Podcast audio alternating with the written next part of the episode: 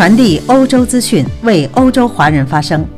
听众朋友们，大家好，欢迎收听环欧网。今天是十月八号，星期四，农历八月二十二，寒露。以下是今天的内容提要：美国女诗人获诺贝尔文学奖。因应中国的崛起，北约将重拟战略计划。英国冷藏货车三十九人命案今日开庭。华为反驳英国国防委员会的报告，并声称缺乏公信力。荷兰又有新发明，用废物造出了汽车。意大利强行要求来自荷比英三国的旅行者进行病毒检测。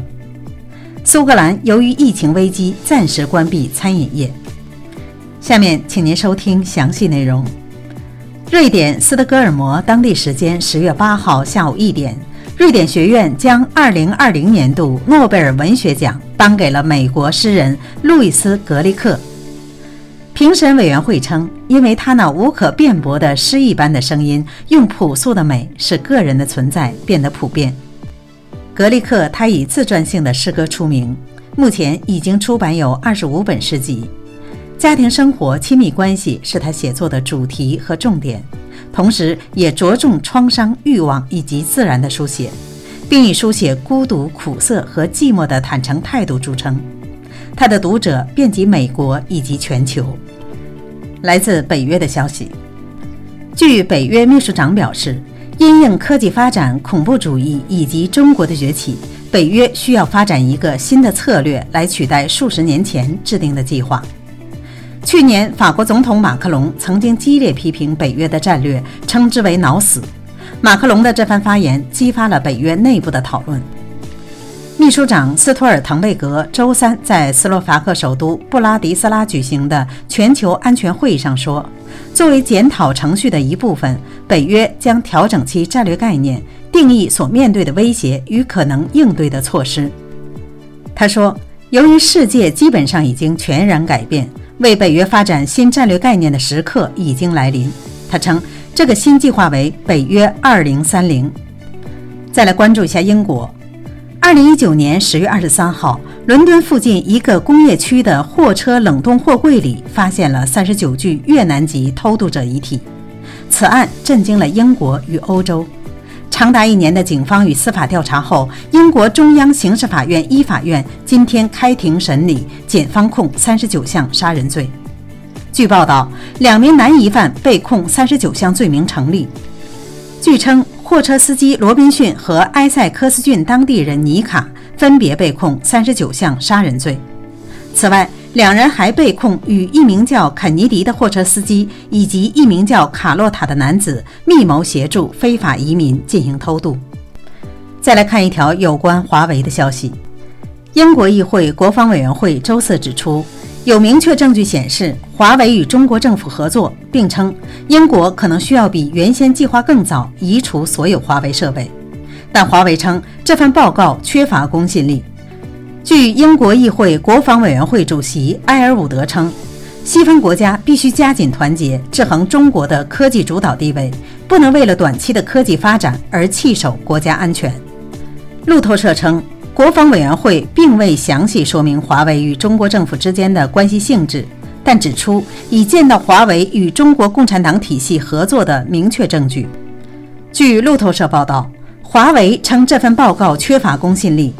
华为一名发言人表示：“这是出自于意见，而非事实。我们确信人们将会看穿这些没有根据的串通指控。大家也会记得华为在过去二十年中为英国做出的贡献。”下面是一条来自荷兰的消息：今天在荷兰爱因霍温理工大学展示了一辆几乎完全由废物制成的汽车——卢卡。这不仅有用过的一次性塑料瓶和家庭垃圾，还有从海洋中捞出的塑料。在该项目中工作了一年半的二十二名学生，希望向汽车行业表明，废物实际上也可以用作新的原材料。与数家公司一起，学生们已经成功地利用废料，如亚麻、椰子纤维和马毛，制造了新的材料。这些都足够的坚固、安全和美观。这辆名为“卢卡”的汽车的后轮中有两个电动机，根据学生们的说法，卢卡的重量是同类电动汽车的一半，行驶范围为二百二十公里。荷兰汽车回收行业对这个项目充满了热情。如今，新车中经常使用数十种塑料。欧洲汽车制造商每年要消耗一百万吨以上的塑料，而塑料在汽车中所占的份额持续增长。行业组织说，像这样用废物制造的汽车不会明天马上出现在陈列室里，但我认为这可能会给整个行业带来启发。让我们来聚焦意大利。意大利卫生部长罗伯托·斯佩兰萨宣布说，强制要求来自荷兰、比利时和英国的旅行者进行病毒检测。意大利政府正在收紧疫情政策，因为该病毒再次迅速传播。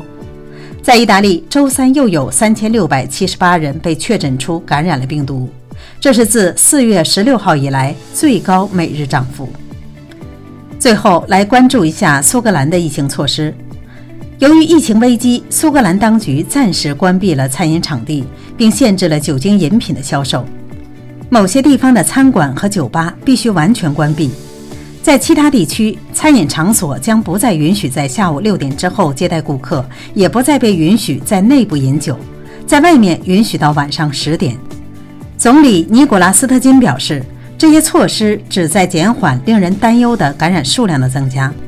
最严格的措施是完全关闭餐饮场所，将在格拉斯哥和爱丁堡等大城市实施。